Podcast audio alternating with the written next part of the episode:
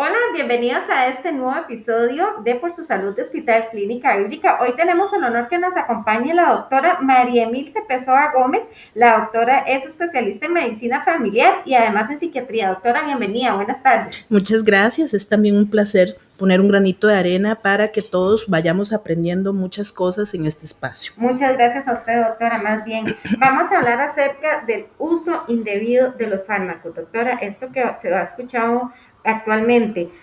Quería consultarle cómo, se, cómo ha observado usted el uso indebido de fármacos en su práctica, doctora, como profesional, porque usted me imagino que tiene que ver mucho de estos temas. Claro que sí. Básicamente yo le diría el uso indebido de químicos. Lo primero que he encontrado es que la gente utiliza mucho las hierbas y los productos macrobióticos eh, como equivalentes de medicamentos y no se da cuenta que de pronto son químicos.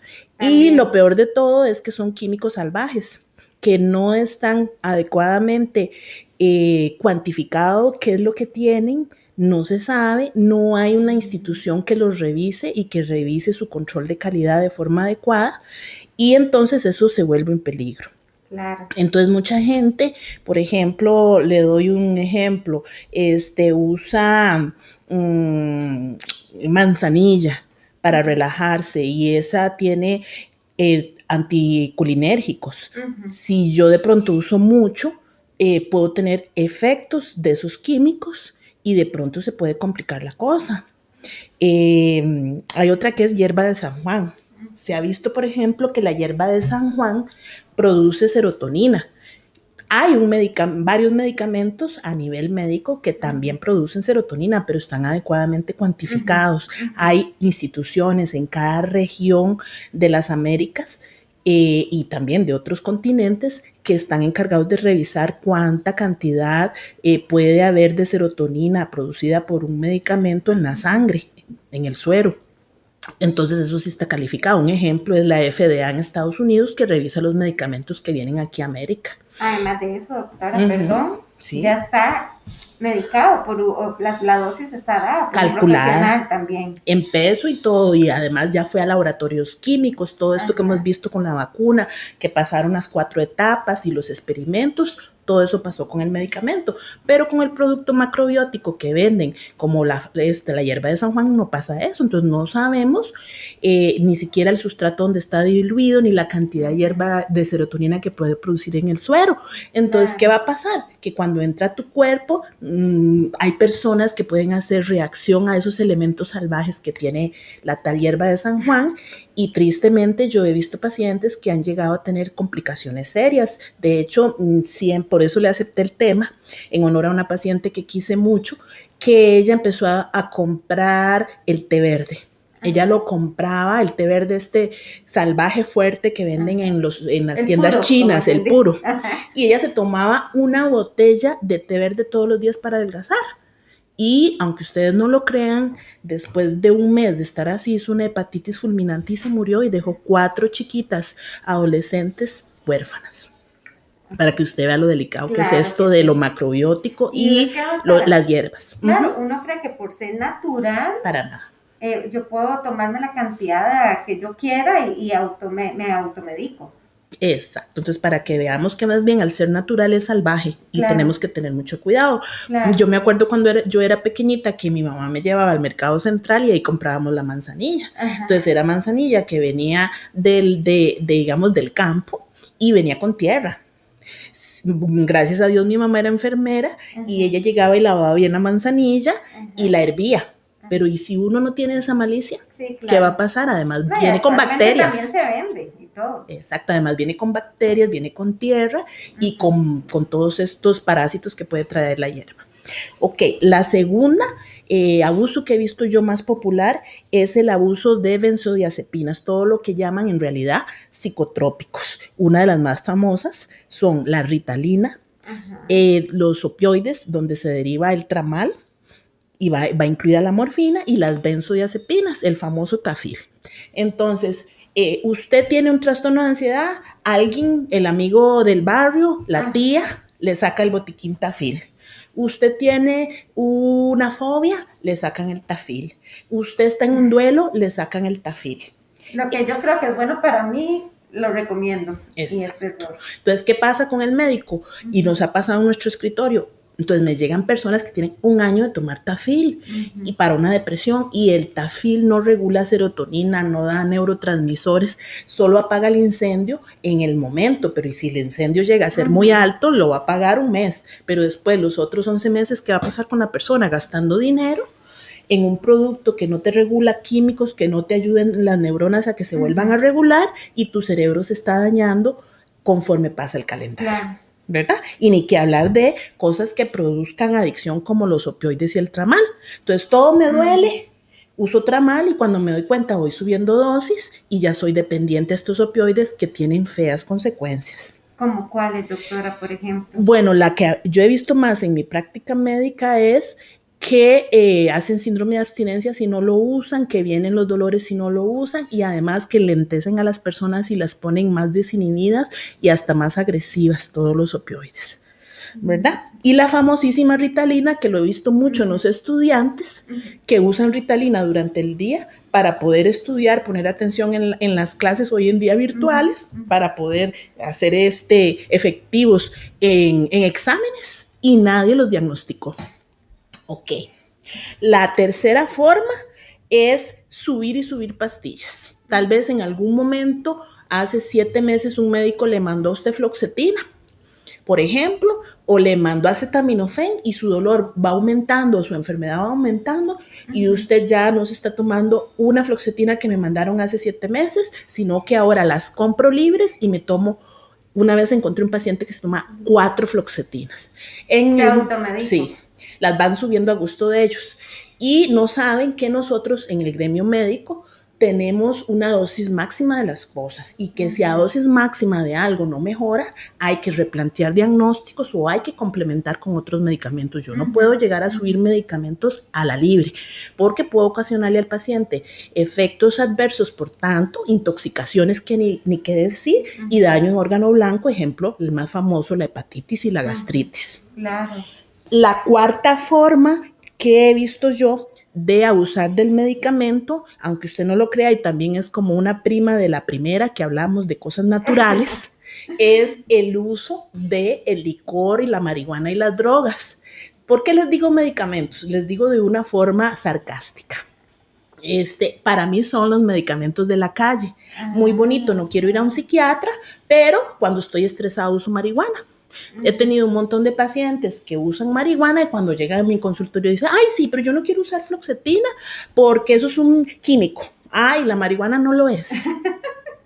Y se parece montones, claro, se parece montones a la primera. La marihuana es algo natural, ese es lo que me dicen a mí los muchachitos jóvenes que creen que es natural. Eh, pero hoy en día es un químico sumamente salvaje y está en manos de gente con pocos escrúpulos del mercado negro. Así como vimos que en el mercado central venía tierra y bacterias y parásitos, imagínense todo este narcotráfico, las cochinadas que hoy en día le están echando a las drogas y a la más famosa, la marihuana. Entonces, hoy en día no puedo esperar que una marihuana venga pura porque puede venir hasta con, con cocaína y con cosas más fuertes.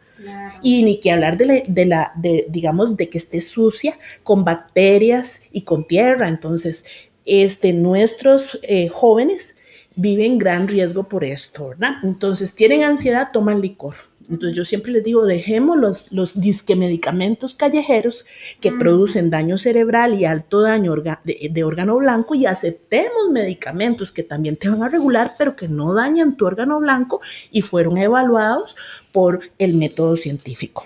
Claro. A todo esto nada más les quiero dejar un mensaje. Eh, cuando yo atiendo a un paciente, de los dos lados tiene que haber responsabilidad. El médico debe ofrecerle al paciente una atención integral y saber que la mejoría de ese paciente no depende de una pastilla, sino de otros eh, cambios en estilos de vida y se los tiene que, tiene que educar al paciente y el paciente debe exigir que cuando el médico me atienda no solo se limite a una pastilla, sino que también me oriente en otras acciones. Es un trabajo integral. La salud es un trabajo integral. Les voy a dar dos, tres ejemplos rápidos para que entendamos esto tan importante. Un ejemplo son los niños. Eh, entonces son referidos, por ejemplo, por la maestra. Este niño es muy inquieto. Ocupamos que le dé ritalina. No debe ser así. O sea, yo debo evaluar al niño. Nosotros tenemos una frase en el mundo de la medicina, no todo lo que brinca es déficit atencional.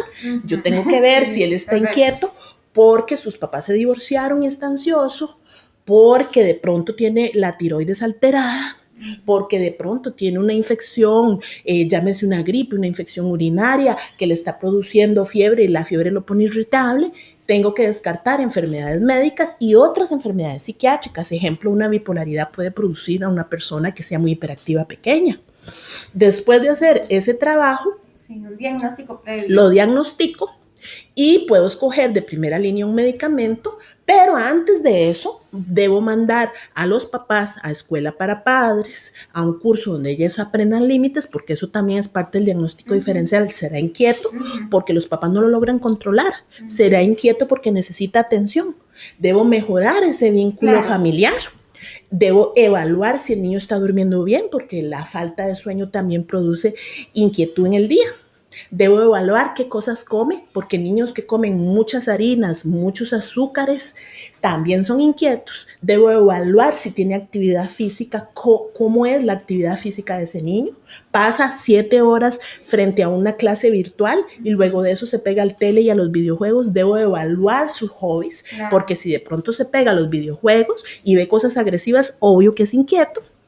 Y ya después de eso, quito todas esas cosas y de pronto ya el niño no es inquieto y no ocupa ritalina. Sí, exacto. Entonces. Ya los papás desde un inicio querían hacer los farmacodependientes, ¿verdad? Para que les calmaran. Exacto. Y ya el último ejemplo para terminar son aquellos niños, aunque ustedes no lo crean, que hoy están con la mamá o de pronto con la abuela. La abuela no los tolera dice que son súper inquietos, que hay que subir medicamentos porque son fatales y me ha pasado montones de veces que porque el PAN interviene, gracias a Dios lo pasan a vivir con otro familiar y el otro familiar o de pronto en un albergue del PANI que sea adecuado en, todo lo que es manejo del niño integral y en este nuevo lugar que si hay responsabilidad o con este nuevo familiar los tratan súper bien, les dan cariño, les dan buena comida y ya el niño no ocupaba las mismas pastillas que en el otro hogar. ¿Y qué le deja a uno de aprendizaje?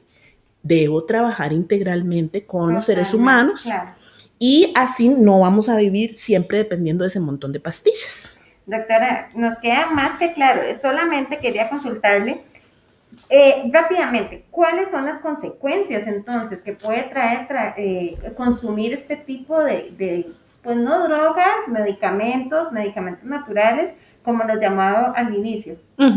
Obviamente son químicos, van a alterar el, ser humano de cabeza a pies. Entonces, lo que me toca a mí trabajar es la conducta. Lo que nosotros vemos es que a nivel de conducta la persona está inhibida, está enlentecida la mayoría de las veces, o de pronto al contrario, son medicamentos que, que aceleran, entonces la gente está agresiva. A la hora de aprender, no aprenden iguales porque están obnubilados por el químico. Eso en el plano psiquiátrico. Eh, también he visto ya en los adultos que les disminuyen los reflejos, entonces pueden tener accidentes laborales o de tránsito.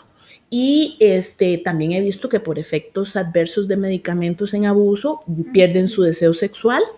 Eh, también, obviamente, en el plano físico, la persona puede tener desde gastritis, dolores de cabeza, la famosa hepatitis. Hay que estar como médico siempre haciendo pruebas de función hepática y renal y hemograma para ver que en ningún momento hayan efectos adversos por medicamentos. Claro. Y este, esos son los más, y también daño renal. Obviamente el riñón es muy delicado de tantos eh, abuso de medicamentos en el adulto mayor. Hace poco estuve viendo una señora que tomaba 30 medicamentos. Todos es que estaban justificados, pero en ese tipo de personas hay que resumirlos porque el riñón no aguanta eso. Doctora, muchísimas gracias por la participación. Muy linda conversación y que disfruten esa lluvia tan bonita.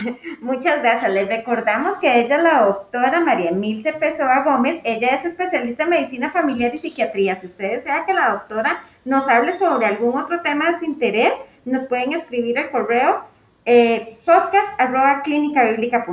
Muchísimas gracias y buenas tardes a todos.